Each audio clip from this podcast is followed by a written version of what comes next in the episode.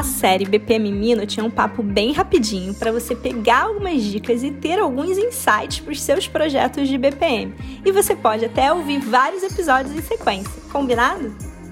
Andréia, eu sempre preciso contratar uma consultoria de processos? A resposta é não, BPM Friend. Pelo contrário, valorize o seu capital humano interno na sua empresa, valorize as pessoas do seu time. Sempre que você puder, busque investir na capacitação, na qualificação dessas pessoas. Porém, às vezes, santo de casa não faz milagre. Às vezes, você precisa do apoio de uma consultoria externa, porque esses consultores externos, eles trazem uma visão mais descansada, imparcial dos problemas da organização com o passar do tempo, por mais qualificada que seja a sua equipe, é natural que hajam alguns aspectos que se tornam difíceis de serem enxergados pelas equipes internas. Ou até são enxergados, mas são difíceis da gente bater de frente com eles. E um consultor externo fica mais livre dessas questões comuns do dia a dia do negócio.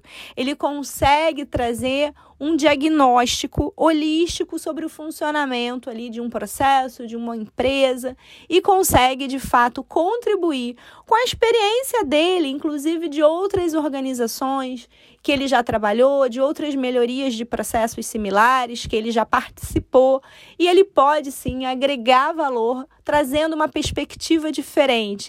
Ele muda o ponto de vista de observação, ele tira a gente daquela visão de quem está preso no dia a dia do problema e já não consegue mais enxergar formas diferentes de fazer as coisas.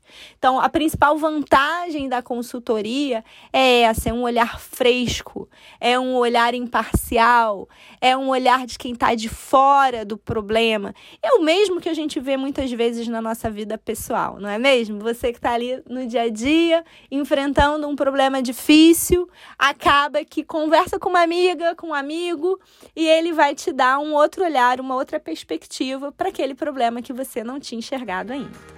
Guia no Spotify, assinar no iTunes, marcar as suas cinco estrelinhas, manda o seu feedback pelas nossas redes sociais e a gente se fala no próximo episódio.